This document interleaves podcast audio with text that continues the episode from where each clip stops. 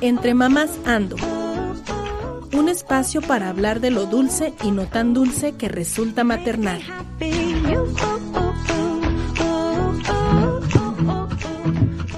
It's the heart on your sleeve, never making me wonder. It's the bone that we tie up and over and under. You're the sun and Buenos días, buenas tardes, buenas noches, bienvenidos y bienvenidas y bienvenidos a este segundo episodio de la cuarta temporada del podcast Entre Mamás Ando.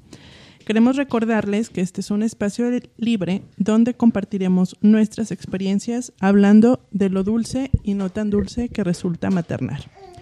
Y bueno, muy, muy contentas y muy emocionadas porque hoy tenemos de visita a una del, a alguien del equipo original. Bueno, no de visita, más bien se reincorpora. Entonces vamos a empezar a presentarnos. Igual, mira, Mirna, no te vayas a sentir, pero me queda del lado del corazón. No, yo no soy sensible. Pues hola nuevamente, aquí Gaby Tobar. y un gusto estar otra vez aquí en esta misa. Las extrañaba. Igual. Igual, igual. Hola, hola a todos. Ellen Gutiérrez y pues muy contenta de estar aquí otra vez, acompañada también de Gaby. Esperemos que en algún otro se nos una también Aide. Y aquí estamos, presentes. Sí, bienvenida. Gracias, gracias. Y yo con mucho gusto de estar aquí, un episodio padrísimo que yo creo que nos va a dar para, para mucho y para la posteridad. Y ah, lista para empezar, Mirna Cortés. Acá, como siempre, controlando todo esto, que no se salga de orden. No, no es cierto. Este, nada más moviendo el volumen para que se escuche bien. Gabriela Jaime. Y bueno, el tema y el... Sí, el tema del día de hoy es un poquito de lo que yo creo que ya han escuchado repetidamente que hemos expresado, manifestado los miembros del, del, equipo, es la el maternar lejos de casa o, o, pues sí, básicamente maternar lejos de casa, a lo mejor sin el apoyo de la familia, este, viviendo procesos este, solas, que luego a veces es complicado. Pero pues bueno, no es lo mismo estar en el mismo país, este, que, cruzar fronteras. Que cruzar fronteras, literal, estar del otro lado del charco. Entonces, pues bueno, ahora sí que... Bueno, pues para eso eh, tenemos una invitadaza, una invitadaza muy especial que nos va a hablar un poco de su experiencia de maternar a larguísima distancia de casa. Dicen que hacer familia lejos de mi familia. Entonces, para eso tenemos aquí a Vane Araiza. Vane, mucho, mucho gusto de que estés aquí. Bienvenidaza. Y esperemos que te sientas muy a gusto y que nos cuentes, que te exprimamos con todas tus experiencias. Vale, me voy a dejar, me voy a dejar que me expriman. gracias. Primero que nada, gracias chicas, porque bueno, las sigo desde que empezaron este proyecto, cuando pues lo vi por Facebook, dije, ah, pues que la verdad que muy, muy chido porque pues yo acá, eh, para los que sepan, bueno, estoy en España, acá son las 5 de la tarde, buenas tardes, buenos días, y y claro, estuve escuchando los, los episodios y es muy, muy, muy guay que en México también ya empiece a hacer este tipo de, de podcasts que hacen muchísima falta, porque pues nos quedamos con lo de me decía mi abuelita y me decía mi mamá y me decía mi tía, pero el que lo hagamos nosotras, que somos las madres ahora, está muy, pero muy bien. Así que muchas felicidades a todas por este proyecto. Les va a ir súper bien. muchas gracias. Aparte nuestra super fan. Pues, ¿qué, te ¿Qué te parece si te presentas y nos platicas un poquito de ti, Vane? Vale, pues a ver, mm, pues como lo dijo Mirna, soy hidrocálida de corazón y soy abogada, ejercida, ejercí en México bastantes años, ejercí como cinco años y yo em, emigré a Chile, por eso conocí a Mirna. Mirna eh, yo emigré a Chile primero porque bueno, como abogada quería un año sabático de descanso y quería conocer el sur de Chile y bueno, todo, la cordillera y todo. Y resulta que me quedé porque conocí al que ahora es mi marido, que es español. Ok. lo, lo conocí en Chile, vivimos cinco años en Chile, pues yo que sé, trabajamos mucho, ahorramos mucho. Y luego surgió la pregunta de, ok, llevamos cinco años viviendo juntos y ahora, ¿para dónde? ¿Para México o para España? Porque claro, ninguno de los dos éramos chilenos. Y nos empezó a pesar, vivimos un terremoto en Chile y nos empezó a pesar eso de, puta, o sea, no, no estoy ni en México ni en España. Y fue cuando dijimos, pues Claro, la situación en México, lamentablemente, en cuestión de trabajo, educación, salud, sigue estando todavía cortita. Entonces, no tuve mucho por defender a México, ¿sabes? Entonces, pues, qué triste, claro, pues sí, yo quería irme a México, por supuesto, pero viendo a un futuro laboral y personal, pues decidimos venirnos a Madrid y llevo ya desde el 2017 en Madrid, viviendo en Madrid, nos casamos en Chile, nos venimos a vivir a Madrid y, y pues en el 2018 surgió la otra pregunta, ¿no? Y, y para cuándo el, el bebé, o sea, entre él y yo y yo honestamente, chica, no quería tener hijos, yo era de la de jamás en la vida voy a tener hijos. No quería, estaba súper bien, viajando y con mis cositas. Y llegó el momento en el que dije, va, o sea, si no quieres, está bien, pero pues ya tienes que decidirte, o sea, si quieres o no. Claro. Y pues nos decidimos que sí, y fuimos por el, por el bebé, y no batallamos, bendito sea Dios. Wow. Y pues quedé embarazada en el 2018 y, y viví mi, embarazo no fue malo, la verdad es que fue un embarazo pues bastante llevadero y el parto 36 horas. Wow. 36 horas. Qué horror. No te doy el pésame. Ay, La diferencia es que ellas son más pro parto, ¿verdad? Claro. Aquí 36 horas. No llega. ya, acá es eso, que que es como de no, o sea, vamos a luchar por el parto, o sea, es como tenemos que hacerlo. Sí, sí, y bueno, pues jodido, obviamente, pero también contenta. Claro, porque lo lograste.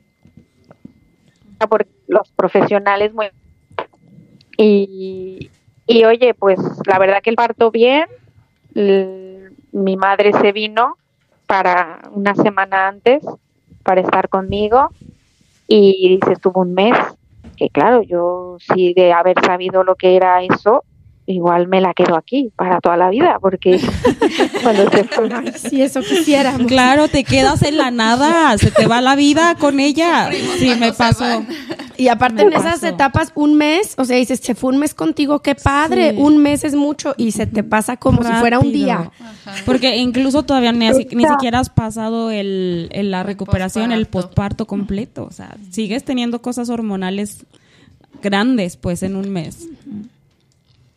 O sea, fue como, sí, decíamos un mes suficiente, porque luego la suegra no, o sea, cuando se fue dije, no puede ser, o sea, y sí, bueno, eso, el posparto, las hormonas y, y todo, todo eso es brutal. Es, bueno, ¿qué les voy a decir a ustedes? O sea, eh, eh, que, que te transforma, o sea, vuelves a nacer, vuelves a nacer cuando eres madre.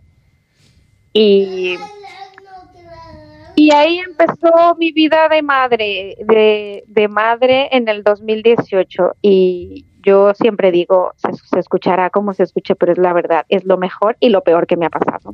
Así es, ¿Y cuántos hijos tienes, Vane? Uno y no voy a volver a tener más. Por dos. Team Gaby. ¿Qué te sucede a ti? ¿Qué te pasa a ti, Mirza? Por favor. Yo he sido loca desde el nacimiento. No, bueno, pero ahorita que nos platicas un poquito de tu historia, o sea, se ve que les te gustaba desde antes cruzar fronteras, buscar, conocer lugares, buscar experiencias, buscar aventura y que encontraste también en tu pareja, en tu esposo, a alguien que le gustaba eso, porque aparte lo, dices que los dos se quedaron a vivir en Chile cinco años. Sí, sí, sí, sí. Entonces, la verdad que sí, los dos y, y dices tú, en una mente, en un espíritu aventurero, cómo cambia todo cuando eres mamá, ¿no? Que dices, sí, a mí sí me gusta estar lejos y a mí sí me gusta conocer lugares nuevos, no, no, no me pesa tanto estar lejos de la familia. Y eres mamá y... Y entonces es el otro lado Me quiero volver a casa de mi mamá. Sí, sí, o sea, literal. Literal es, es una experiencia que es muy brutal. Luego, pues eso, las hormonas te empiezan a cambiar y empiezas a, ver que una vida depende de ti y que estás sola. Cuando yo digo que estoy sola, siempre lo he dicho, se lo he dicho a mi, a mi marido, le he dicho, a ver, no, no me refiero a que estoy sola de, de que no te tengo a ti, porque la verdad es que es un padrazo, o sea, hace su papel, cumple al 100 con su papel, pero pero le digo siempre, pero entiéndeme, o sea, estoy sola porque en Aguascalientes tengo dos hermanas que además fueron mamás primero que yo, o sea, aunque yo soy la más yo soy la más mayor de las de las mujeres. Y mis dos hermanas, que son más chicas, tuvieron primero bebés que yo, entonces imagínate estar en Aguascalientes con tus hermanas que te dijeran, pues esto va más o menos así o esto no te preocupe, pero es que es sola, o sea, sola. O la ayuda, ¿no? Con un que, que, puedan cargar al bebé en lo que te bañas o lo que sea, o sea, es... ¿Y a qué distancia? Claro, no, es, como no es lo mismo. Sí, no es como que digas, vénganse el fin de semana. No, exacto. Exacto. Porque fíjate, yo lo veo, o sea, yo, mi familia está en Guadalajara, que estamos a menos de tres horas de distancia, y como quiera me pesa que yo veo a mis hermanas que se reúnen cualquier día a pasar la tarde juntas con los niños y, me da pesar, o sea, sí me... Ah, pero para eso me tienes a mí. Sí me llega... ahorita hablamos de la familia adoptada. adoptada. Pero sí llega el sentimiento de que dices, me estoy perdiendo eso. y finalmente estoy mucho más cerca y hay la posibilidad de verlas más seguido. Ahora para ti creo que sí puede ser unas tres rayitas más difícil el hecho de que sabes que es una distancia que no fácilmente se recorre para ir a verse pocos días, ¿no? Sí, de hecho, o sea, sucede pues con muertes cuando tienes una muerte, o sea, mira, yo soy hija, o sea, mis hermanas son hijas de otro papá, ¿sabes? O sea, somos hijas de la misma mamá, pero ayer murió el padre de, mis hermanas y, y pues yo estoy aquí, Ay, Dios. Y yo estoy aquí porque... Claro. Pues claro, en, temas así como que, pues, enfermedades y muertes y la pandemia, es como, es que estoy a 12 horas en avión, en avión. Claro. es distancia, son costos y es muchas cosas. Y mover a tu familia y claro, o sea, el niño, la, la, dinámica familiar no es tan fácil de, ten, déjate, lo dejo un, un ratito, te lo dejo por el día, a te lo dejo, te lo tengo que dejar una semana o lo que sea por todo lo que implica, ¿no? el viaje y la logística. Sí, la verdad es que son cosas muy diferentes. Ay, disculpen, esta vocecita es la de León. Invitado especial. Invitado especial. Tenemos invitados y a lo mejor va a estar un poco atropellada la situación. Pero, la, pero sí, y te iba a preguntar, de alguna manera, me imagino que por salud mental deberás, deberás de tener como una tribu, Leo. Una tribu, una familia, ¿no? Lo acabas de decir, por salud mental, efectivamente, por salud mental, eh, yo al no saber nada y al estar con un bebé que dependía de mí, busqué lo que es ahora en internet un curso de, pues donde te inscribes y hay muchos profesionales donde te daban cursos pues que si de lactancia, que si de que si cuando tienes mastitis, bueno, pues un poco de pediatras, matronas y te contestaban las dudas y había un chat como de, sabes, como de mamás. Y ahí pues te vas haciendo un poco de quién es de Madrid, sabes, saber quién es de Madrid y pues a lo mejor te haces un grupo de WhatsApp, aunque sea para preguntas aleatorias, y luego de ese grupo de WhatsApp empiezas a sacar filtros así de, mira, tú me caes súper bien, contigo conecto, contigo no. Y a la fecha tengo un grupo de más o menos 10, 12 madres de WhatsApp que nos vemos físicamente bastante, o sea que puedo decir son mis amigas. Sí, claro. Pues son, o sea, son, es lo que tú dices, son mi tribu, o sea, nos llamamos eh, mamifieras. Un saludo a todas, porque obviamente van a escuchar. saludos a las mamifieras claro. desde México. Desde Aguascalientes. Desde Aguascalientes. El ombligo de México. y, y eso me ha servido para salud, eso, psicóloga y psiquiatra, porque eh, a mí me llevó mi hijo a un, bueno, no mi hijo, sino eh, la maternidad a límites insospechados que yo jamás podría haberme lo imaginado, ¿sabes? Pues ansiedad, eh, ansiedad que yo jamás lo había sentido y que además cuando yo tenía ansiedad no sabía que era ansiedad, porque no lo sabes. Y pues sí, o sea, terapia psicológica, terapia, o sea, antidepresivos y pues esta tribu que tengo yo pequeñita virtual, que es que gracias a, a Dios desvirtualizamos y ahora nos vemos, además nos vemos sin los niños porque también es súper necesario el autocuidado de, de nosotras las mamás. y, y, luego eh, añado un plus a mi maternidad en solitario, que cuando ves que tu hijo es diferente, y me antes no me gustaba usar la palabra diferente, porque te da un poco de connotación negativa, como que dices, pero ¿por qué es diferente? Porque es diferente. Y ahora lo sé, es diferente. Tengo un niño altamente sensible y posiblemente con altas capacidades. Y es un niño que es muy difícil. Es un niño que desde bebé, pues era muy demandante, que yo sé que todos los niños son demandantes, pero hay niños que dices, mm, no, o sea, es que no me cuadra, o sea, es que estés un poquitito más. Y lo típico, cuando lamentablemente tu familia, desde el desconocimiento, ¿sabes? Intentan ayudarte y en vez de ayudarte te hacen sentir también mal, porque mi familia, pues que si eres una exagerada, que si ay, que no sé qué, que tú decías que ibas a ser la mamá más buena onda y ahora eres como que la sobre, o sea, como que la super sobreprotectora.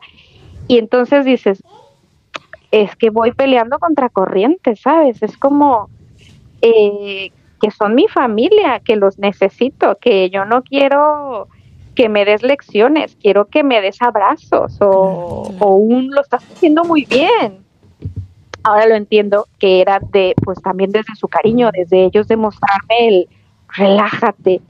Pero cuando tu hijo es diferente, por mucho que te relajes, tu hijo te está dando todo el día con la cara diciéndote que no soy igual que los otros niños. Entonces no puedes tratar igual que a los demás. Lo que les funciona a tus hermanas, no, no te funciona a ti. Y aparte siento que, aparte, el otro plus es que fue tu, era tu primer hijo. Entonces siento que ahí nos juega en contra el que decimos, ¿de verdad estaré siendo exagerada? Sí soy sobreprotectora. Y entonces entran todas las dudas de, ¿será real si, la, si el exterior me dice que, que mi niño, que, que, yo estoy siendo exagerada y más aparte el cambio hormonal y más aparte que es mamá primeriza y más aparte que está sola y todo eso como que juega en contra, pero digamos que finalmente, aún siendo tu primer hijo, resalta el instinto de mamá en donde tú, a pesar de que el exterior y todo te diga otra cosa, tú dices, no, algo no anda bien, algo es diferente. Y entonces ahí está el famoso instinto y sigue tu corazón y lo que tu corazonada y aplica porque pues es real. Es real. No, y aparte como que luego la familia compara situaciones partiendo de, por ejemplo, tus hermanas que tienen sus niños, pero está ahí la familia, ¿no? Y se dan dinámicas muy diferentes a las dinámicas que se dan cuando no estás. Entonces, bueno, a mí me pasa, por ejemplo, con mi bebé, que pues aquí está sola. Y entonces siempre me traen de, esa niña le falta socializar. Y es así porque no tiene ah. hermanos. Y, y digo, y me pesaba mucho, yo decía, no, pues es que, ¿qué estoy haciendo mal, no? Y después entendí, dije, pues esa es su circunstancia, es su situación y le va a marcar peculiaridades que no va a tener este otros niños, pero también a lo mejor eso le va a dar fortalezas que no va a tener otro niño y bueno, luego ya se irá compensando, ¿no? Pero es imposible que estando lejos tenga un comportamiento como si estuviera en una tribu, así como sería estar cerquita de tu familia. Claro, sí, claro, ¿no? y luego lo comparas, como dices, con los primitos, que, que, conviven frecuentemente con toda la familia, y al llegar tú con tus niños, no vas a esperar que convivan de la misma manera y que corran a darle el abrazo al abuelito de la misma manera que lo hacen. Y ellos como que esperan eso, como que la, como que la familia dice, somos familia, ¿qué pasa? ¿Por qué no se acercan? Porque, porque no se queda conmigo sin llorar. sí llora tanto este niño, pero qué exagerado, viste, es que lo estás sobreprotegiendo y bueno, pues llegó un momento en el que yo un día me vine de México bastante decepcionada porque, claro, yo espero todo el año ir a Aguascalientes y esa vez fue cuando mi hijo tenía creo que seis meses, pues sí que lloraba mucho y esas cosas. Y, y entonces yo dije, mm, vale, pues yo vengo a verlos y, y vengo a lo mejor tres semanas o a lo mejor dos, porque dependiendo de lo que nos dé el trabajo o el dinero, pues voy dos o tres semanas o un mes. Y yo decía, en vez de que mi, familia, o mis hermanas y mi hermano, mi padre, nos aprovechen, ¿sabes? O nos disfruten, están preocupados por mi tipo de crianza. Y yo decía, no puedes. un día, pues sí les dije, o sea, vengo días contados. O sea, disfrutémonos. El cómo crío yo a mi hijo es, o sea, no es mi problema, porque a mí me gustaría que estuvieran ustedes, pero es que no están. Y si no están, pues hay que respetar. Mira, yo fui de las tres hermanas que, bueno, por información, porque en México falta información, en México falta muchísima información, pero yo fui de las tres que le dio el pecho a mi hijo tres años, nueve meses. Ya te imaginarás. Te ya te imaginarás en México. Sí, claro, Pues mira, mi madre, la verdad es que súper bien, o sea, mis hermanas también decían, wow, pero también se empezaron un poco a no está muy grande ya para tomar teta, no, o sea, no, no está muy grande. Les explicaba yo con bases científicas todo el bien que le hacía al niño la leche materna y al final empezaron ellos eh, a actualizarse también, a escucharme, a decir, oye, si no está tan mal esta vieja, ¿no? que dice? A lo mejor, a lo mejor tiene poquita razón, y la verdad es que se han dado cuenta que, bueno, yo no sé, en, en Aguascalientes no sé cómo se llame, pero yo creo que ustedes están muy metidas, acá es un poco disciplina positiva, crianza positiva, como se llama en Aguascalientes. Crianza respetuosa claro. positiva. Eso, crianza respetuosa, el, pues eso, y entonces ahora la verdad es que estoy muy contenta con mis hermanas y con mis hermanos, con mi hermano y mi madre, porque, pues para empezar respetan, porque al final se han dado cuenta de que los pocos días que vamos, ¿para qué estarme diciendo lo que puedo, lo que no puedo? Aunque es que mira, tienes que hacerlo así, no, porque es que tú no estás 24 horas conmigo, entonces no puedes. Ahora disfrutamos mucho las vacaciones, pero ahora viene lo que, lo que me decías de a mi niño ya le cuesta mucho venirse de México. Las últimas vacaciones, que fueron en julio, me lloraba y me decía, es que no es justo, mamá, porque yo me quiero quedar a vivir con mis primas. Y te duele mucho. O sea, yo veía a mi hijo llorar, decirme, es que no es justo, y yo decía, es que no es justo. Entonces, el, el tema pareja, ¿no? Que es difícil. Él empiezas el por tu culpa estoy aquí, ¿sabes? Hay una dinámica que juega y te juega la mente el es que empiezas a rechazar a tu pareja porque tú crees que podrías estar mejor en México, porque es que si estuvieras en México y empiezas a imaginar cosas que no existen porque no estoy en México, estoy en España y nadie me obligó a venirme a España, pero sí hemos pasado, o sea, hemos tenido que estar en terapia de pareja porque una dinámica hubo de me quiero ir a México y es que quiero volver a México porque es que en México yo tengo a mi familia y mis hermanas me ayudarían, pues una tarde con los niños. Y estoy ahí trabajando todavía en eso porque cada cosilla que pasa fuertecilla me viene esa vocecilla, el ego, ¿no? De, de estar en tu lugar. Mejor en, México, claro. Y, y, tal vez si volvieran a, analizarlo, porque a lo que nos contaste, pues fue una decisión de familia basada en lo que ustedes creían que era mejor para, para su familia. Y tal vez si lo, si lo vuelven a analizar, la decisión a lo mejor sería la misma, pero eso no quiere decir que en el camino este, tuvieron que hacer sacrificios. O sea, decidieron en España que iba a implicar sacrificios de no estar en México y que a lo mejor te llega el sí, estamos bien en España, pero se está perdiendo el vínculo familiar, ¿no? Y pues son unas por No, y, y, estoy segura de que estando en México, este, habrá eso. O sea, va a pasar. Porque, ajá, cualquier cosa puede pasar aquí y que digas, ah, claro, si estuviéramos en España esto no lo estaríamos viviendo, ¿sabes? Sí, claro, claro. Claro, siempre va a haber eso. Y en donde, como es una familia internacional, y están, es una pareja de dos lugares distintos, siempre van a vivir eso. Si están aquí, o si están allá, o si están en Chile, o si están en, en donde, en Bora Bora, en donde estén, siempre va a existir eso. Porque siempre va a haber cosas que te hagan pensar que pudiste haber estado mejor en otro lado, pero no, la verdad, la realidad es que hay que disfrutar lo que tienes ahora. Bueno, yo pienso. Y si, y si de verdad son cosas que pesan, pues nada, volverlas a platicar. Afortunadamente existe la posibilidad de regresar en todo caso, que sí es difícil, que sí implica muchas cosas o, o tal, pero pueden intentarlo y no quedarse con esa cosquillita de, híjole, es que, o sea, sabes, como que eso te va a quedar, te puede quedar en la cabeza de, para, para mucho tiempo el hecho de que, no, seguramente si estuviera en México estaría con mi, con mi hermana y con no sé qué, y capaz que vienes a México y eso no pasa. Yo tenía, yo vivía en la Ciudad de México, lo he dicho muchas veces. Y hoy veo más a Ellen que a mi hermana. No me enorgullece, claro, debería también de ser cercana a mi hermana, pero es, nuestras dinámicas son tan diferentes el hecho de que ella es mamá o digo que es, esposa apenas, recién casada, una vida padrísima, no sé qué. Eh, con nuestra vida también es padrísima. ya sé. no quiero dar un mal mensaje. Eso no lo resaltes, eso no lo resaltes. No quiero dar un mal mensaje, muchachos, pero su vida está increíble. No, pero a ver, claro, o sea, se acaba de casar. su casa bonita, bien arreglada, nadie se la ensucia, qué sé yo. Entonces, Puede salir, viajar sale cuando quiere, fue a Europa 22 días, por Dios, o sea, sí mismo, ¿estás de acuerdo? No la he visto, o sea, literal. cambiemos de vida un día. les presto a mis hijos, muchachas, les voy a decir.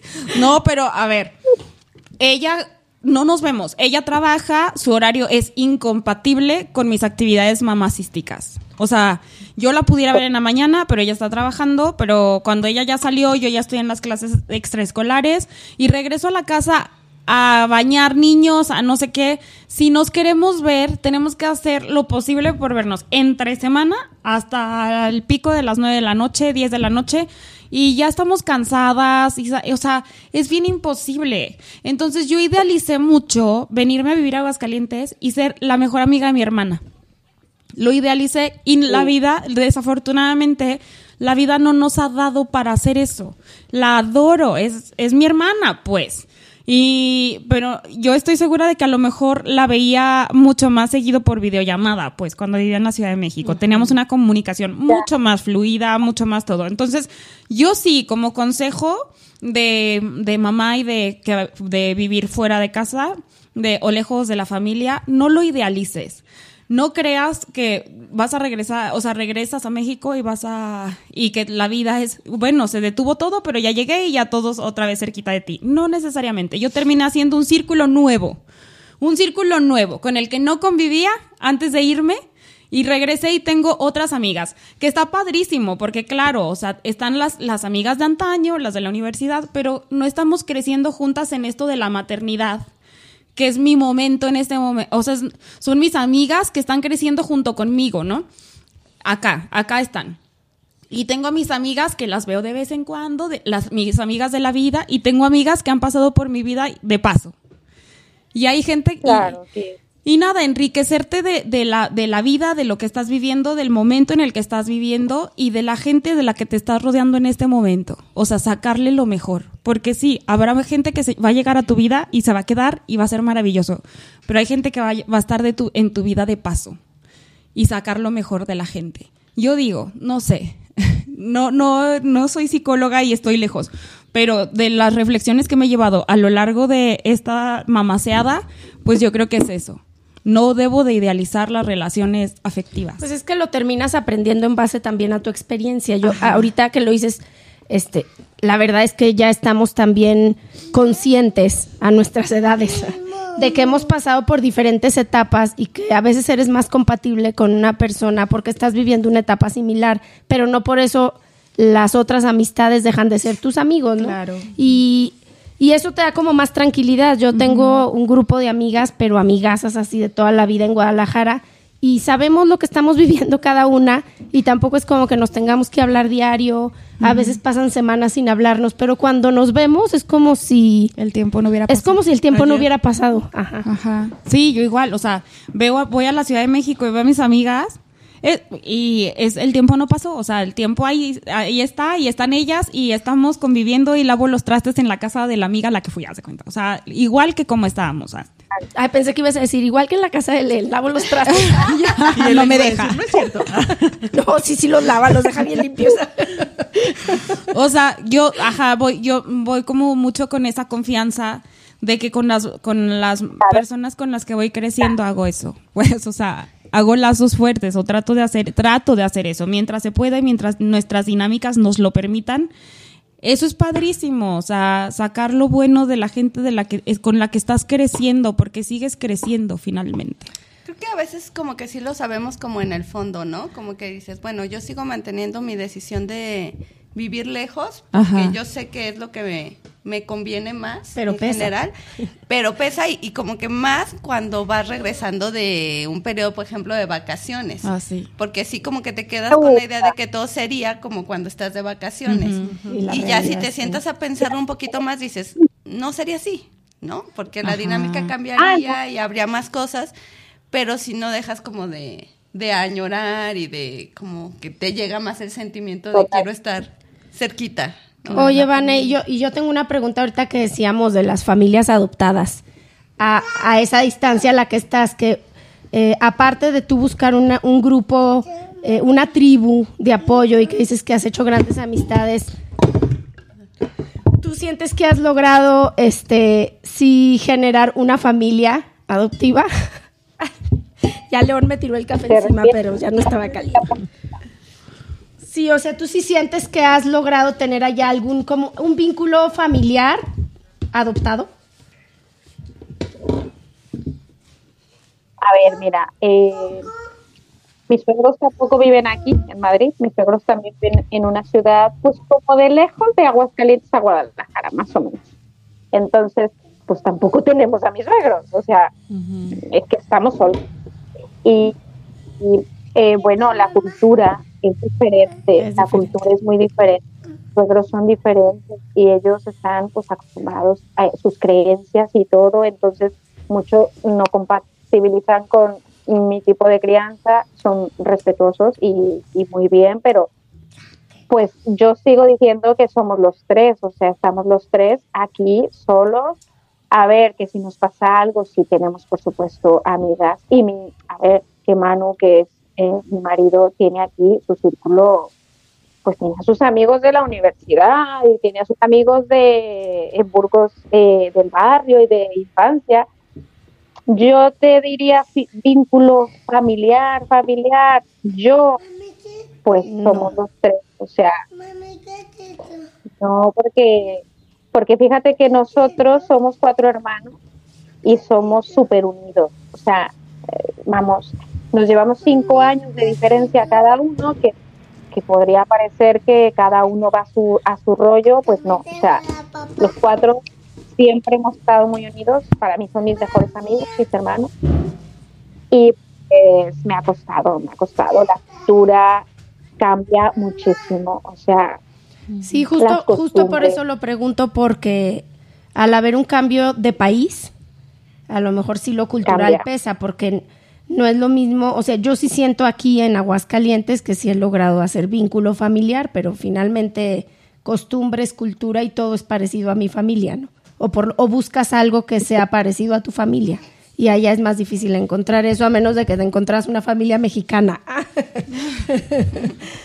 yo tenía una amiga mexicana que, pues eso, lo que decías, pues hay personas que van de paso. Era una, una es una chica de Aguascalientes, además, mm. o sea, era de Aguascalientes. súper. Súper buena onda, sí, y, y, salimos, y, pero claro, ella está en otra onda, no tiene bebés, y pues como viajando. Es que es como tener que buscar la, que, que combinen todos los eslabones que necesitas en ese momento de tu vida. Sí. no hay, o sea, pues no, o sea, sí hay mexicanas, hay mucho mexicano y tal, pero a ver, también leí un libro que se llama Ni de aquí ni de allá, porque llega un momento en el que, ojo, es que no te sientes ni de aquí ni de allá, porque yo iba a Aguascalientes de vacaciones y era como, sí, qué chido, pero tampoco, o sea, su parte tiene su parte buena estar lejos también, ¿eh? No vamos a quejarnos. Sí, claro. Tiene su parte buena. Sí, por eso lo importante es no idealizar. O sea, tal vez estás acá y encuentras también otras desventajas. ¿no? Totalmente. Entonces, cuando, cuando yo estaba en Aguascalientes y decía, ay, pues mejor allá, y luego estaba aquí, no, mejor. Claro, te sientes así como, y, a ver, pero no me siento ya ni de México ni de España. ¿Qué, ¿Qué hago con mi vida? Y leí un libro que, bueno, los emigrantes sufrimos duelos cada vez que viajamos a nuestro país. O sea, yo cada vez que viajo a mi país, pues lo, a ver, la vida está cambiando. Veo a mis hermanos más, más, más mayores, mis sobrinas, o sea, cada vez que llego, mis sobrinas son ya adolescentes y es como que, o sea, yo cuando las veo infinito porque me sobrepasan y ya sabes, las típicas adolescentes que casi ni te quieren voltear a ver y dices, no me lo puedo creer, o sea, de verdad. Y entonces el volver a España es, todas las veces que voy a México es un duelo, es un duelo. Sí, qué difícil, ¿verdad? Sí, sí, sí, imagino. ¿Y qué edad tiene tu niño? Cinco años, cinco, años, cumple, bueno, en mayo, en mayo ya cumple seis, en mayo nos dicen si es o no altas capacidades, que eso da para otro podcast, porque es un tema muy interesante. Totalmente. Claro. Oye, pero por ejemplo, las grandes diferencias, lo que dices, híjole, en México es totalmente distinto de la crianza en España. Sí, sí encuentras grandísimas diferencias. Algo que aparte de la lactancia.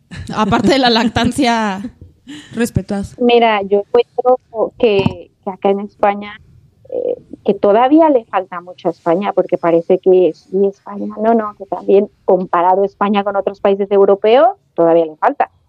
Pero comparado con México, España es un país que está en educación muy, muy bien, en salud, para los, o sea, estoy hablando, pues, cuando te, te cambias de país, piensas en este tipo de cosas. Eh, están actualizados, hay profesionales que no, muchos que no están actualizados, pero encuentras a muchos que están actualizados en el tema de la disciplina positiva. A ver, tú en Aguascalientes dices, mi hijo es altamente sensible y te dicen, ¿qué coño es eso? O sea, ¿eso qué quiere decir? ¿Que es muy exageradito? ¿Que muy llorón? No, no, es que es un término que está, obviamente, eh, no es un trastorno, es simplemente un rasgo de personalidad, pero es, es un rasgo realmente ya se está estudiando, porque los niños altamente, bueno, y hay personas altamente sensibles, que son sensibles no solo al tacto, al oído, a la vista, sino emocionalmente. Son muy sensibles. Y mi hijo es un niño altamente sensible. Y que aquí su profesora eh, del kinder me lo diga, es que tu niño es altamente sensible, ¿sabes? Que su profesor esté actualizada, y que sepa tratar. Es una bendición. Sí, porque tal, tal, perdona, tal vez aquí sería, no sé, no sé en todas las escuelas, pero a lo mejor lo manejarían como problemático, ¿no? O sea, como como que digo ante la ignorancia del tema y así se pudiera tomar como un problema en lugar de de ah bueno deja busco la manera de de ayudarle o de guiarle de, de, manera como más respetuosa, como más incluyente, porque al final de cuentas es parte de la sociedad del grupo, pues de los niños, de, de, de eso. Y a lo mejor ese sí sería un problema al que te enfrentarías, sí, tal vez de este lado del charco. Entonces... También con los niños, porque hay niños que, pues lo veo con mis sobrinas, ¿no? Que, que también tengo una sobrina que tiene la misma edad de mi hijo que es pequeñita y, y que el bullying a esa edad pues ya está súper potente y claro, eh, es como que en México mi hijo, que igual no, que igual no, pero a lo mejor sufriría más todavía, porque pues los niños a veces son, somos, los niños son, muy crueles, pero porque obviamente, obviamente viene de, un porqué, ¿no? O sea, no, no nacen siendo crueles los niños, los niños son niños, pero son muy crueles. Y aquí pues también hay de todo, o sea, hay de todo, por supuesto, pero también te encuentras un poquito más a padres que dices, vas oliendo ahí como como si fuera una secta, ¿no? Y dices, eh, sabe algo de disciplina positiva.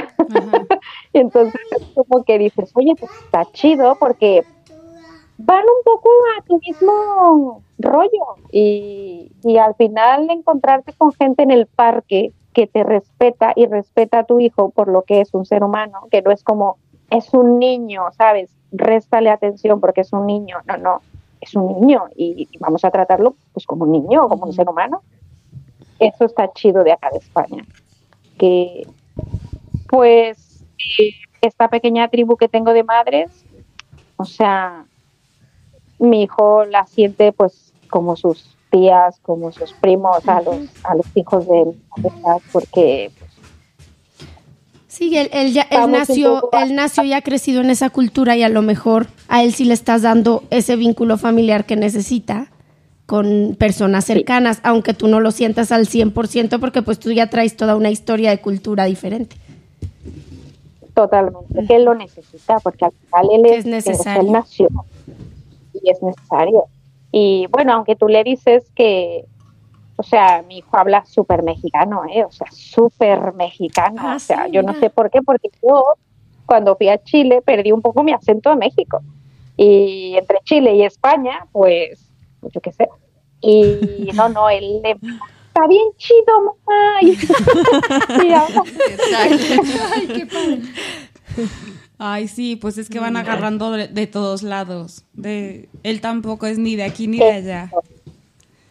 Sí, sí, sí. Luego te pones a pensar con el sentimiento de culpa, ¿no? Siempre como madres, que lo tenemos ahí súper instaurado el sentimiento de culpa de, ¿qué es esto a mi hijo, no? O sea, ¿por qué no me conseguí un marido mexicano para estar en México? O, o mi marido a la mejor a decir, ¿por qué no me conseguí una mujer española? Y mi hijo, claro, está ahí como en medio también. Claro, claro, claro. Ay, no. Y, oye, a ver, tengo dudas. Y por ejemplo, eh, deciden ser papás y, y, el, y el parto y esto, o sea, me imagino que debe ser. Habrás vivido alguno de los partos de tus hermanas de este lado, no sé. Sí, sí, bueno, no, no, o sea, con la primera yo estaba en Aguascalientes y estuve ahí, sabes, la típica tía primeriza de la puerta de la clínica. Ajá. Pues fíjate, mi hermana la más pequeña tuvo buena experiencia porque tuvo un parto natural, o sea, no le hicieron cesárea, que ahora en México, con todo el perdón del mundo, pero es que todos son cesárea. O sea, es que básicamente a mi hermana, o sea, le fue un parto súper rápido y fue un parto vaginal.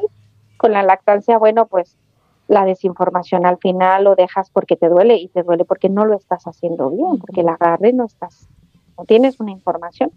Mi segunda hermana, que tiene dos, han sido cesárea las dos. Entonces, cesárea de, de ni siquiera intentar el parto vaginal, o sea, de, eso de que estás embarazada y pues te programo para la cesárea. O sea, sabes que a diferencia de acá, es que no te hablan de cesárea, no te hablan de cesárea porque no se lo plantean los doctores. Es una emergencia. Yo estuve 36 horas, exactamente, estuve 36 horas y la verdad estaba ya súper cansada, me dolía muchísimo y ya tenía yo la epidural, yo ya lo que quería era pues tener a mi hijo. Y sí, el doctor me, me dijo que, pues que si veía que no dilataba, sí que iba a ser cesárea, pero porque mi hijo ya estaba sufriendo, o sea, 36 horas de parto. Claro.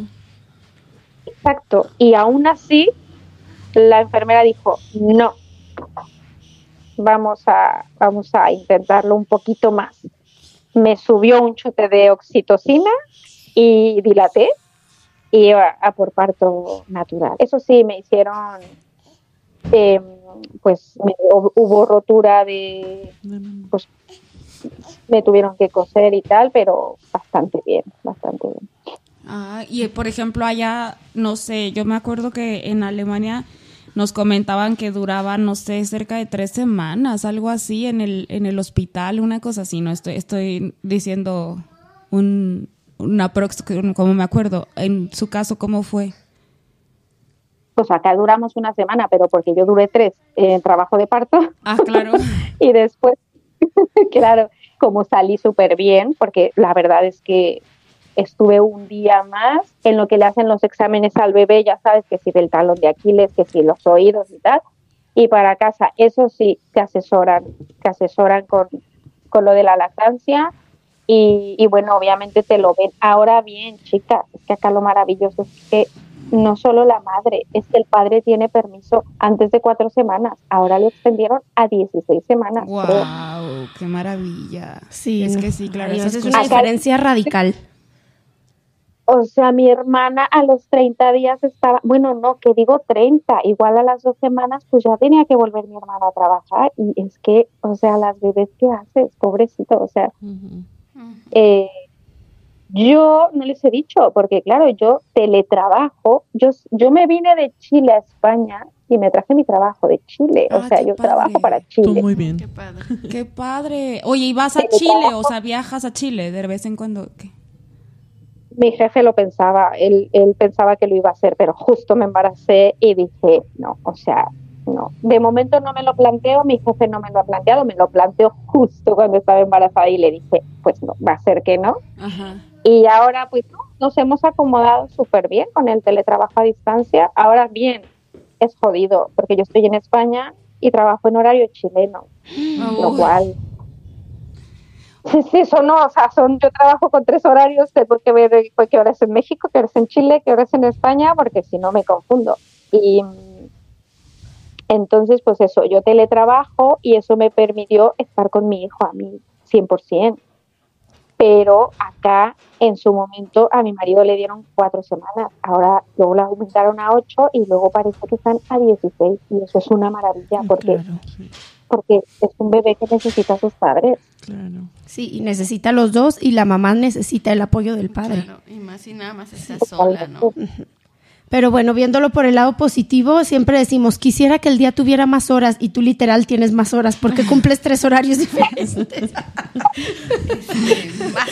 Pero, lo, pero tiene que dormir, pero también tiene que descansar y dormir, o sea, es imposible tener una, bueno, no sé, no sé se las arreglará. Es un reto, definitivamente.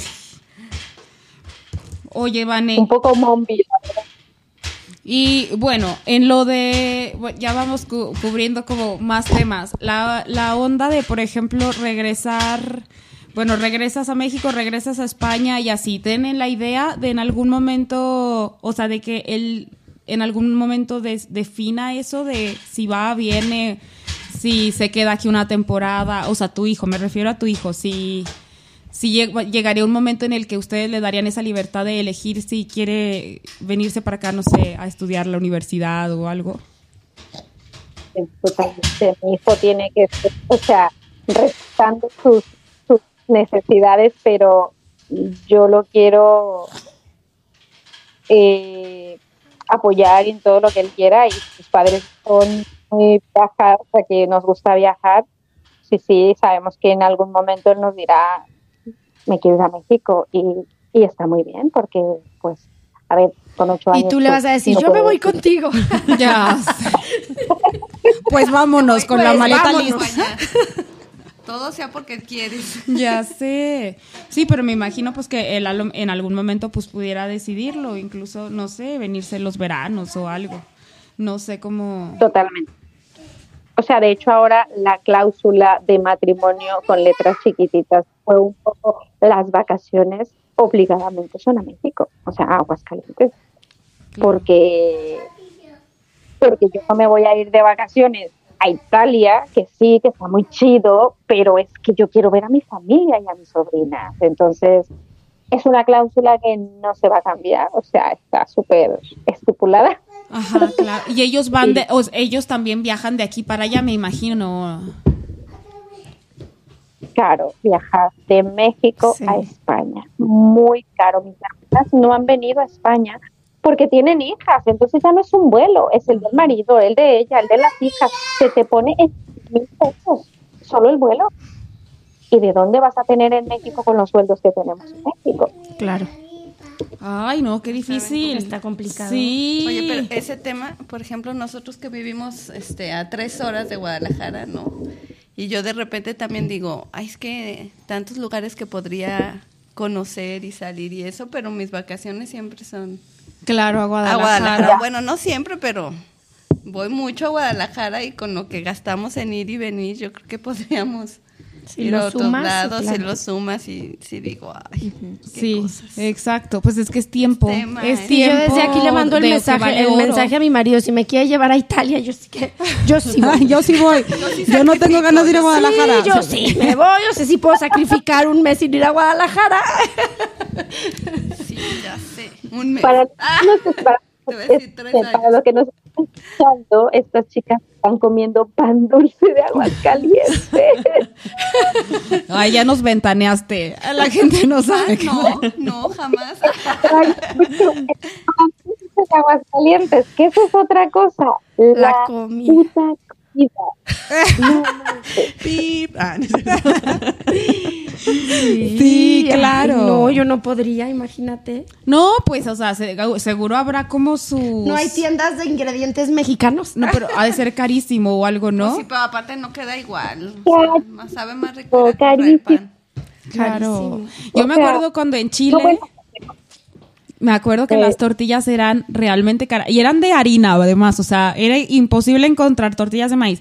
O bueno, habría, pero quizá muy caras, excesivamente caras. Entonces conseguías las de harina y nada, manches. O sea, comerte un taco era un. O sea, era incosteable, pues. O sea, vivir de esa manera era incosteable. Y era Chile. Me imagino que con España debe de haber mucho más diferencia, pues, en cuestión de, de cambio, ¿no? A mí la comida de Chile, con todo perdón, con todos los chilenos que nos escuchan algún pero la comida de Chile a mí en lo personal no me gustaba nada. Y la de España es rica, o sea, la ah, verdad es que es muy rica, bueno, pero es muy caro la mexicana. A mí la comida de Chile sí me gustaba y mis fotos lo, lo pueden demostrar porque yo sí subí 10 kilos. O sea, en seis meses subí 10 kilos porque me tragué todo el pan que me encontraba en el camino porque realmente su pan es delicioso y es mi debilidad. Pero a mí sí me gusta. O sea, en general ellos comen mucha harina y a mí me gusta la harina y, y, es, su, y es su debilidad y lo dice con la pieza de pan en la mano. Era la, es la de mi hijo. pero pero a mí no pues a mí me gusta o sea lo, lo, la comida a donde voy me gusta. Y de hecho me de hecho te voy a confesar a mí me gusta más la comida de otros lugares que la de Aguascalientes porque la de Aguascalientes se me hace medio insípida. te voy a acordar se acabó se acabó el podcast no la comida de Aguascalientes o sea verdaderamente dime por favor 10 platillos típicos de Aguascalientes. 10. Eh. Dame, dame 10. Torta de lechón. Dame 5. No, no pero no. El bolita. también me van a colgar las, todos los hidrocálidos, pero eh, Aguascalientes no tiene una comida típica como tal. O, sea, que solo se hagan Aguascalientes. Es como ¿Qué? un mix max de, de todo. Que no. De, Aguascalientes nomás. El chile hidrocálido, no sé qué, que nadie lo conoce. Que es como el chile en nogada, pero de otra manera. o sea, es el, el tamachile no es de aquí. Bueno, dicen que, ajá, como que alguien... Ellen ya parece hidrocálida. Ajá, yo estoy defendiendo Aguascalientes. Sí, Aguascalientes, sí. Ellen es más hidrocálida. Qué bárbara. Di 10 platillos de... Di 10 platillos. Ah, todo lo que... De agua. Voy, a decir algo. Todo lo que tenga guayaba. Y ya lo ponen como si fuera hidrocálido. Ay, no, pero, por pues favor, guacala. No, o sea, bueno, no, guacala, qué rica la guayaba. Sí, sí, sí, eh, tienen razón. Me retracto, me retracto. Pero, no, o sea. de guayaba con la concha que tienes ahí. bueno, un tecito embarrado con nata. Un pastel de guayaba. Un pastel de, guayaba. pero, claro, pero te vas a la ciudad. O sea, yo ya viví en Toluca, que es el Estado de México, y viví en la Ciudad de México. Cállate, o sea, cállate. No hay, bueno, quizá Oaxaca, el resto del, del, país tiene más comida que Aguascalientes. O sea, me refiero a eso. Tú añoras la comida de Aguascalientes y son dos platillos. Más lo que añoras es la comida mexicana. Ajá. claro. Y la comida mexicana, o sea, no es lo mismo que te comas aquí un tamal a que te lo comas en la Ciudad de México. No es lo mismo que te comas aquí un sope que lo que te, que te lo comas en la Ciudad de México. Perdónenme, yo soy de Aguascalientes y me siento con el derecho de decirlo. Nuestra comida no es un deleite, o sea, es mucho más rica en todas las, en todo México. Pero bueno, ya. Pasemos a otro tema. al, final es un tema de añorar, ¿no? De añorarlo, de añorar tu tierra, de añorar tu familia. Vamos a tener a, dejar de tener seguidores hidrocálidos gracias a Mirna, ¿eh? Pero aquí está Ellen defendiendo. Y Ellen acá. Pero viva Aguascalientes. Un tamachile para mañana. Bueno, pero es que yo sí tengo derecho de criticarlo porque yo soy de aquí, muchachos, ni modo, así toca. No, no se crean, no se crean. Este, bueno, cambiamos. cerrando tema. Ajá, vamos a ir cerrando tema. Bueno, porque Gaby también este, tenía mucho que aportar de la, de la foraniedad de la maternidad. Ella, pues, como ya bien lo dijo, es de Guadalajara y está, está solita. Ellen, igual es de Guadalajara y está acá también medio solita. Y Gaby es de los Altos de Jalisco. Sí, eso podemos decir los Altos de Jalisco, ¿verdad? Sí. O sea, bueno, sí, casi. Sí, en la, región Altos. Ajá. Entonces. O sea, la única hidrocálida, hidrocálida de la mesa es Mirna. Y que en este momento este estoy conviviendo. Ajá, estoy maternando. Y en este momento traición. Ah. Es el, soy la única que está maternando en, en familia, pues. Soy la única que en este momento está así.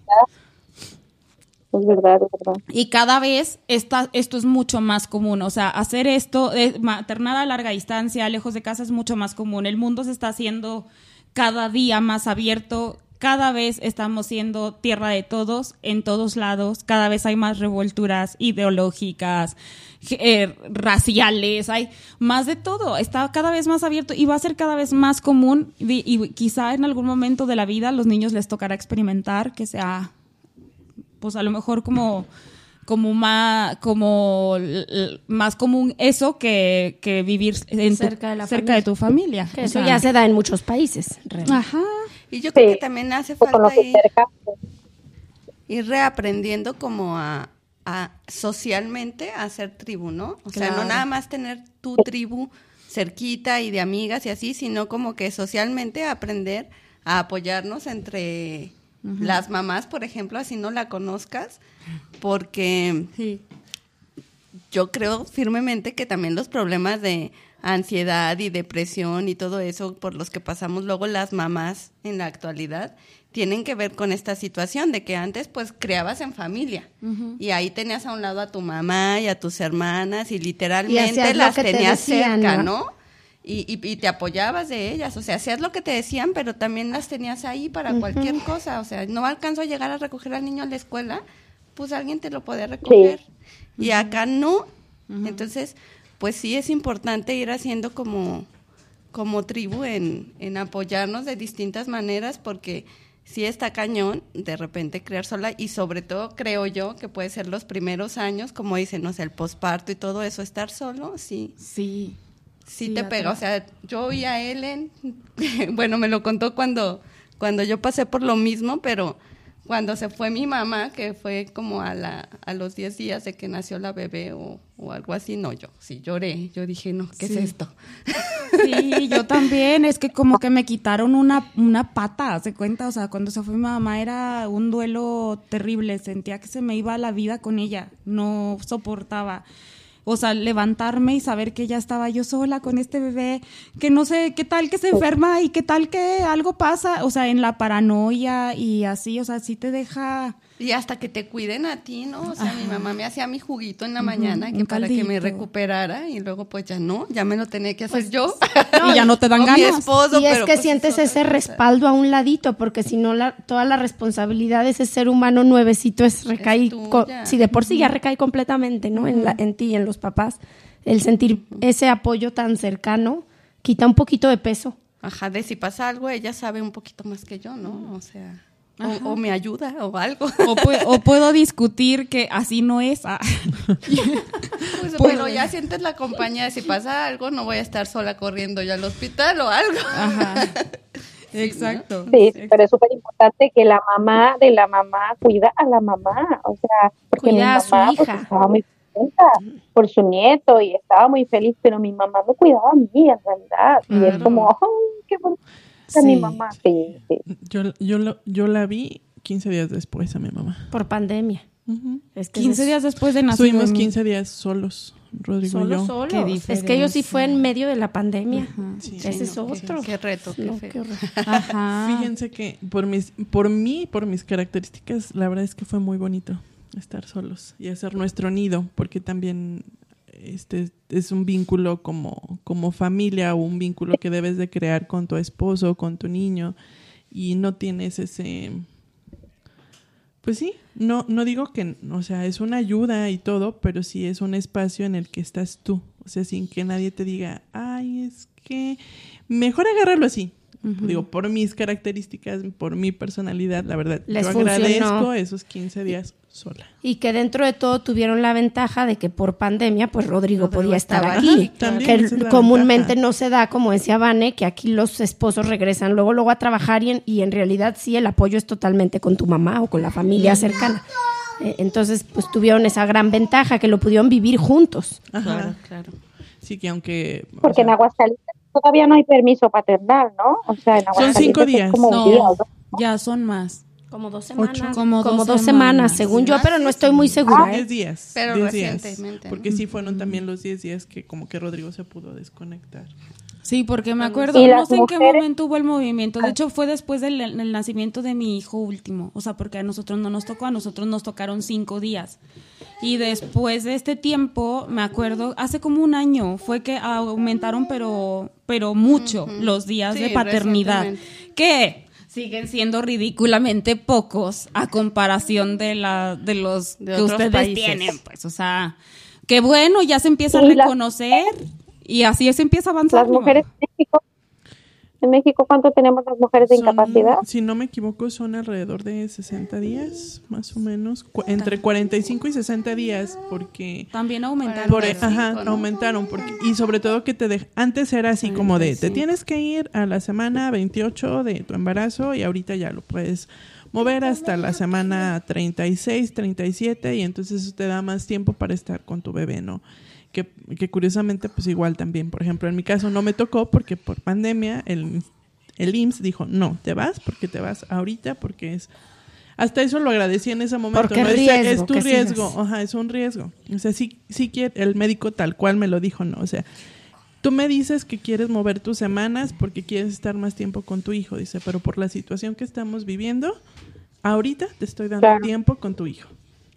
Entonces, la verdad, dice, lloré, me enojé y todo, pero la verdad es que sí, al final lo agradecí. Y, Pero pues en realidad es un periodo corto es para muy la corto, Es muy corto, Yo, por ejemplo, estaba con un contrato de honorarios que en realidad, pues no debería de ser así, pero así era. Y no tenía permiso en realidad, ¿no? Así como que era un acuerdo interno de te damos este un mes, tú sabrás cómo lo tomas y así, pero ajá, entonces... Pues yo aquí estoy leyendo, perdón, que dice que en ningún caso se otorgarán menos de 84 días. Entonces ya aumentaron, pero es reciente. 84, sí. Pero por ejemplo, debo de decir que sí, hay unos países bien, hay, hay otros tipos de, hay de todo, ¿no? Pero en, en Estados Unidos, eso que dices de que estás por contrato, tenemos una amiga que trabajaba en la ONU, en la ONU. Y resulta que a ella no le dieron ni un día. Tuvo que pedir días de permiso. De vacaciones. De permiso. Para, porque a, ellos, a ella no tenía trabajo, digo, no tenía vacaciones porque estaba por contrato. Tuvo que pedir permiso y la dejaron faltar cinco días a su trabajo. Ay, Dios. Cinco días. Trabajando en la ONU en Nueva York. Así se las pongo. Y esta, o sea, o sea, ahí, claro, hay de casos a casos. Y otra prima que trabaja, que vive en, ¿cómo se llama? En, ahora les digo, en Estados Unidos igual, que tampoco tuvo días para maternar. Ella sí tuvo que pedir sus pues, vacaciones. es que no hay conciliación, o sea, una cosa es este lo que supuestamente y otra es lo que luego ya aplica. Sí, la verdad es que ya, ya son temas ahí de, de políticas interiores de cada país y así. Claro y, y cómo, cuánto valora la... No, y hasta una cuestión de, de, tu jefe, ¿no? De las empresas, de muchas cuestiones, porque simplemente yo te iba a decir, o sea, cuando dijiste que estás trabajando para Chile, en España, y que todo esto, la verdad es que es una bendición, porque igual México, aunque ha abierto mucho la, la, ideología al trabajo virtual, la verdad es que todavía es así como, o sea, sí, pero igual tienes que venir a junta una vez al mes o algo así como para que hagas tu, tu prueba de vida, ¿no? Porque así pareciera. Entonces esa es una es una ventaja, es que como que todavía confían mucho, como que les cuesta confiar que, que estás trabajando. es, una cosa es trabajas por proyectos al final del día, o sea, cuando entras a un trabajo te están dando ciertas cosas que tienes que cumplir y tú sabes que las tienes que cumplir y, todo. Obviamente a lo mejor tiene mucho que ver con nuestra sociedad, con nuestra manera de pensar y demás, pero pues poco a poco va cambiando. Entonces... Y la otra es que también como mamás informarnos más, porque fíjense, aquí de cuatro que estamos en la mesa, tres éramos trabajadoras al momento de empezar la, el embarazo y eso, y a lo mejor pues ponerlo en la mesa como un tema más de invitado, de traer algo donde nos informen a las mamás todos los aspectos legales de permisos y todo, porque también eso es importante conocerlo. A veces en las empresas te dan menos de lo que legalmente es y como estamos desinformadas no exigimos lo correcto, ¿no? Claro. Entonces, pues da para otro tema. ya nos, nos dejaste la ventana abierta para los temas de la temporada. Vale. pues sí, chicas. Pues muy bien. Ahora sí que igual. Sí, muchísimas gracias. Y bueno, ahora sí que igual el tiempo a veces nos apremia y tú también aparte estás en otro horario diferente al de nosotras. Y obviamente, pues primero agradecerte, pero como siempre, tú sabes, este, al principio, ya ahorita lo dejamos un poquito de lado, pero sí nos gustaría que nos agregues tu, tu dulce y no tan dulce de, de esta situación de, de maternar a la distancia internacional? Pues a ver, lo que les dije hace un rato, lo, lo dulce es eso que dijiste tú ahora, que por tus características agradecías el haber estado eh, los tres, ¿no? Como familia para ese momento del apego seguro y del vínculo. Y yo, pues, hablando a la distancia, eh, somos tres.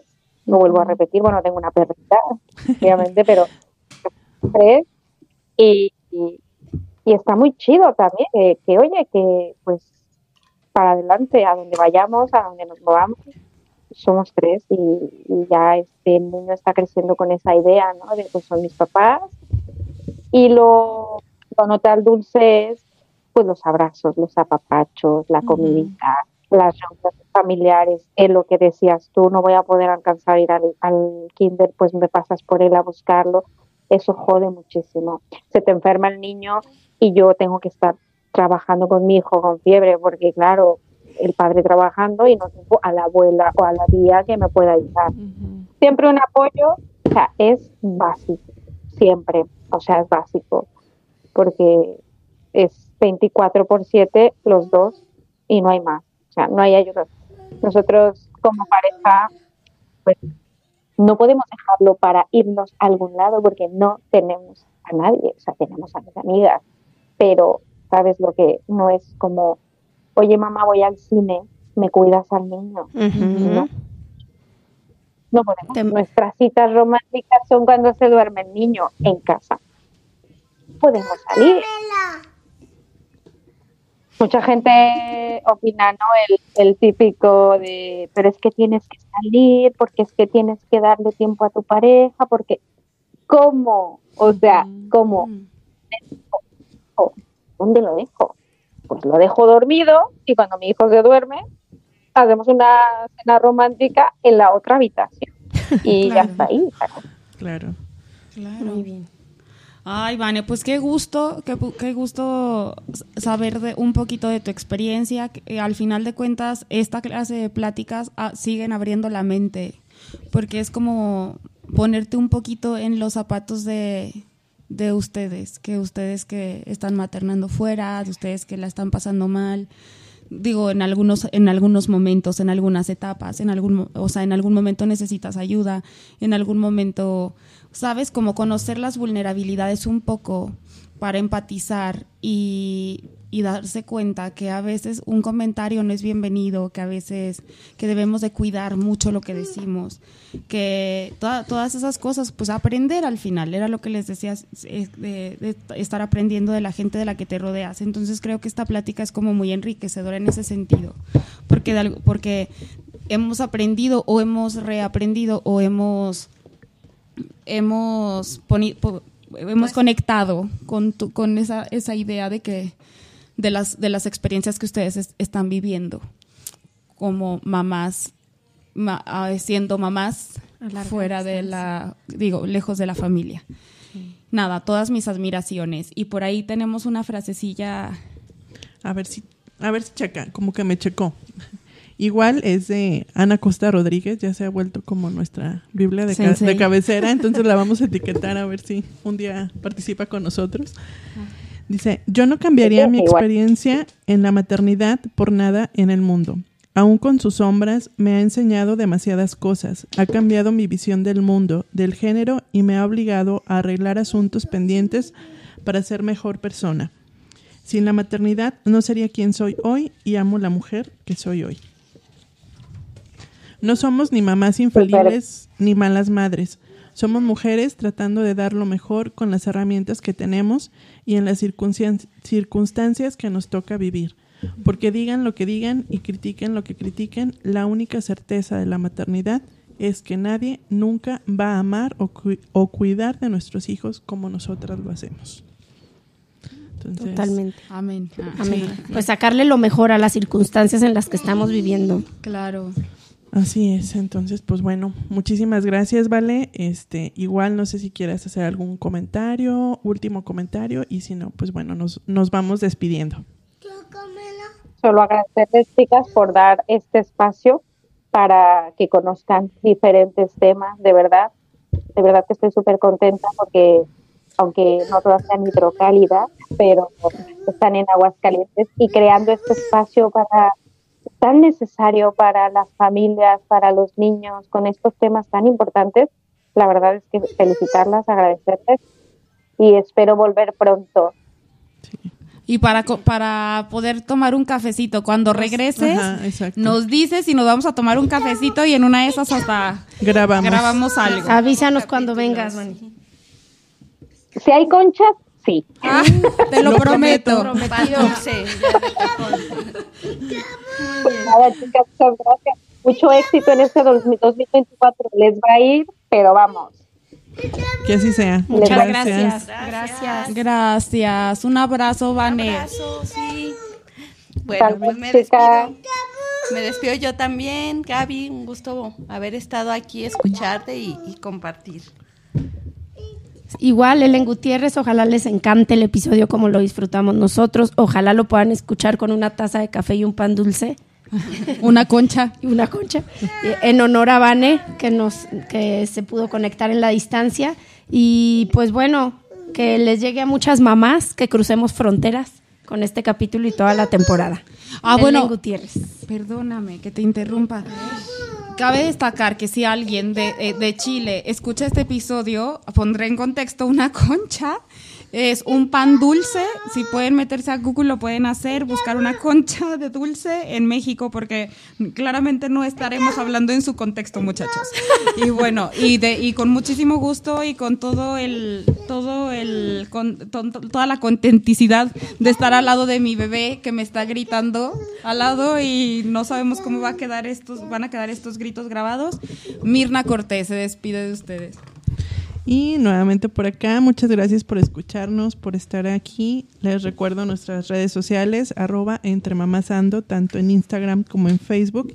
Igual, por favor, si hay un alma caritativa que no nos ha dado seguir en Spotify o en alguna red social, se lo agradecemos este encarecidamente. Y pues nada, aquí estamos y hasta la próxima. Bye.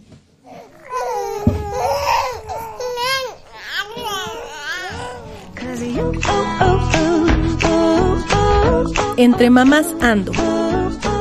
Un espacio para hablar de lo dulce y no tan dulce que resulta maternal.